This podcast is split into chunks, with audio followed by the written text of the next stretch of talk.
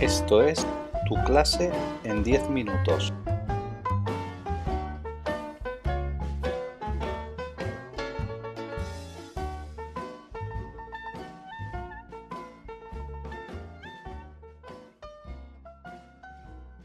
Hola amigos, soy Juan José Vergara y es para mí realmente un verdadero placer aceptar la, fantástica y cariñosa invitación de a dónde va la escuela, ¿no? Para que hable pues de, mi último libro publicado eh, hace poco con la editorial Narcea, Un aula, un proyecto, el aprendizaje basado en proyectos y la nueva educación a partir de 2020. Para el que no me conozca, pues bueno, soy un profesor soy pedagogo, soy maestro, he pasado por, pues yo creo que casi todas o todas las, eh, niveles educativos y, llevo bastantes décadas trabajando en el entorno de, de proyectos. Es verdad que he publicado bastante sobre ello y algunos libros también. Y el desafío que había con este era intentar reflexionar este enfoque en el contexto actual. Y oye, vivimos un contexto pues muy especial. Antes, hace, hace muy poco, eh, hace 5 o 10 años, hablar de aprendizaje basado en proyectos poco menos que era como una especie de locura, ¿no? Es decir, te dejaban allí en el rincón del fondo, ¿no? Diciendo, este es un poco menos que una persona que se le, se le ha ido la, cabeza, ¿no? Sin embargo, bueno, pues ahora parece ser que casi todas las administraciones educativas, casi todos los países se están dando cuenta que realmente tenemos que enfocar las experiencias de aprendizaje pues de otra manera y que el aprendizaje basado en proyectos o el enfoque de proyectos, a mí me gusta más hablar de, de enfoque de proyectos, pues sí responde un poco esta idea. Y entonces el desafío era intentar contextualizarlo con un par de, condiciones que, que nos autoimpusimos. Una que fuera breve y otro que fuera claro y práctico, ¿no? Es decir, que, tuviera, bueno, pues una parte, ¿no? Que identificara realmente qué es y qué no es el aprendizaje basado en proyectos, y, o por lo menos el que a mí me interesa, ¿no? Y luego que se explicara el cómo, ¿no? El minuto a minuto del aprendizaje basado en proyectos. Y en ese sentido, pues hay como dos partes, eh, tres, pero dos partes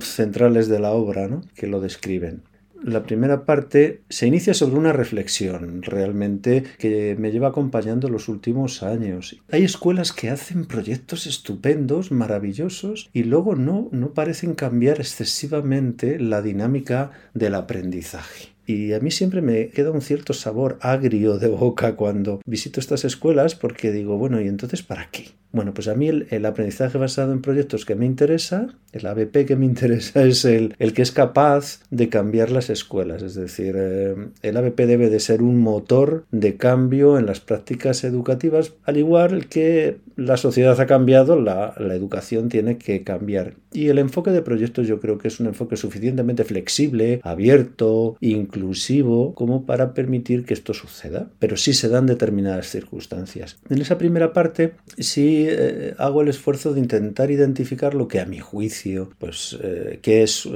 un aprendizaje basado en proyectos, que es ABP y que no es ABP. Eh, en la idea sobre todo de poner acento en algunas características que luego describo de una manera bastante detallada, ¿no? que tienen que ver con lo que buscamos a la hora de implementar el ABP en una escuela y que se convierta en motor de cambio, que en definitiva es de lo, de lo que se trata. Pues cuáles son, pues bueno, pues detalladamente en el libro están contadas, claro, pero pues eh, que tienen que ver con cuestionar el espacio escolar, y, flexibilizarlo y también los tiempos, los tiempos que se viven dentro y fuera de la escuela, el aprendizaje cooperativo, incorporar pues las nuevas visiones del aprendizaje ¿no? a nuestros diseños ¿no? que tienen que ver con estrategias distintas a la hora de aprender, con la incorporación del cuerpo, ¿no? de la actividad, del trabajo cooperativo, en fin, una serie de elementos. Y uno muy, muy importante que, que para mí es fundamental y que realmente identifica el ABP y lo diferencia de otros, de otros modelos, que es la narratividad, es decir, hacer que el aprendizaje, el diseño didáctico, que en definitiva consiste en la tarea del, docente, sea pues el diseño de una aventura, la aventura de aprender, una aventura en la cual, bueno, pues generamos un detonante y a partir de ahí pasan cosas, Una vez descritas estas características, ¿no? Sí me, bueno, pues me, me parecía importante, bueno, pues identificar algunos, eh, elementos importantes, siete, que los describo como un manifiesto, ¿no? Y un manifiesto que voy poniendo títulos a estos elementos, ¿no? Incluso hacemos una infografía, ¿no? Descrita y que son elementos como tú consumes, tú decides, que sería la primera, que habla sobre todo de, de reconocernos en un contexto realmente variado o amplio, pero en el que muchas veces tenemos a los alumnos que se sienten un poco inválidos en la capacidad de, de ejercer cambios y de ejercer acciones ¿no? y decisiones en su contexto y en su vida y realmente, bueno, pues eh, el aprendizaje basado en proyectos quizás sí debería de ser un, una provocación a que se hagan, a que se hagan cosas, ¿no? Otro, eh, se empieza a entender, bueno, pues lo que yo llamo la mesa del aprendizaje, ¿no? Que se incorporan elementos relacionales, emocionales, etcétera, en el, en el aprendizaje. Y así una serie de, de, elementos que yo creo que buscamos o yo busco habitualmente en los proyectos para conseguir de alguna manera mi intencionalidad. Y mi intencionalidad fundamentalmente es comprometerme con una idea. Y la idea es que un proyecto tiene que ser algo que nos compromete. Y si no nos compromete, pues no me interesa tanto. Entonces, en este sentido, para mí hay como tres grandes patas a la hora de, digamos, de, diseñar o de, de, programar un proyecto. Una, por supuesto, es el currículo, es decir, eh, tenemos que dar respuesta al currículo que determina nuestro nivel educativo, eso es evidente. Otra tiene que ver con el conjunto de las competencias que debemos desarrollar, ¿no? competencias que, bueno, cada vez más todos los sistemas educativos están trabajando en la línea de que hay que desarrollarlos y que son las que responden a las necesidades educativas del siglo XXI. ¿no? Sobre esto estamos todo el mundo de acuerdo, pero hay que ponerle atención a la hora de programar. Y luego una tercera que tiene que ver con que debe responder a la idea de educación que nosotros tenemos. Una idea de educación que en definitiva es la que nos mueve a levantarnos ¿no? a las 8 de la mañana y decidir que, que queremos educar. Y luego hay una segunda parte del libro en el que se describe, y ahí no entro por supuesto, pero es el minuto a minuto de cómo vamos trabajando un proyecto, desde el momento del diseño hasta el momento de la evaluación, incluyendo las herramientas, los instrumentos, etcétera, etcétera, ¿no? Porque creo que no es suficiente con hacer un libro que describa lo interesante, lo importante que es el aprendizaje basado en proyectos, sino también es necesario explicar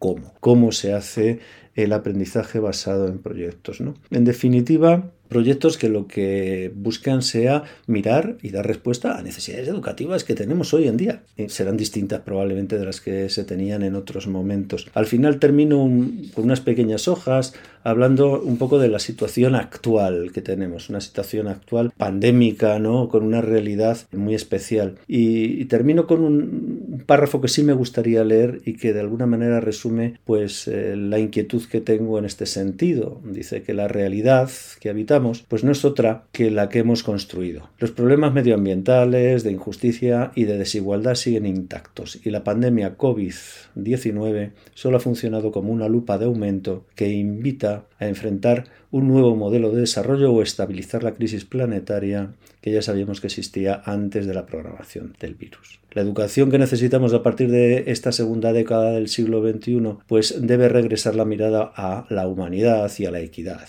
Una educación ética que construya personas con la capacidad de pensar críticamente sobre la realidad que habitan y también con la capacidad de actuar decididamente sobre ella para mejorarla. Bueno, pues esta es un poco la intención del libro, entender que el aprendizaje basado en proyectos no solamente es una moda, sino que es una estrategia que invite a los alumnos a comprometerse con la realidad, a entenderla mejor y a actuar definitivamente sobre ella. Y este ha sido el desafío que hemos intentado eh, desarrollar con este libro. Además, he tenido la suerte de contar con la maravillosa eh, traducción visual de Rocío Copete, que ha estado eh, haciendo en cada capítulo un esfuerzo inmenso a la hora de colocar visualmente ideas para que se pudieran traducir de una manera interesantísima, con lo cual realmente pues yo creo que es un, un texto que yo estoy contento, estoy contento con él y os agradezco muchísimo esta ocasión que me habéis brindado para presentar el libro y os felicito por supuesto por vuestro espacio.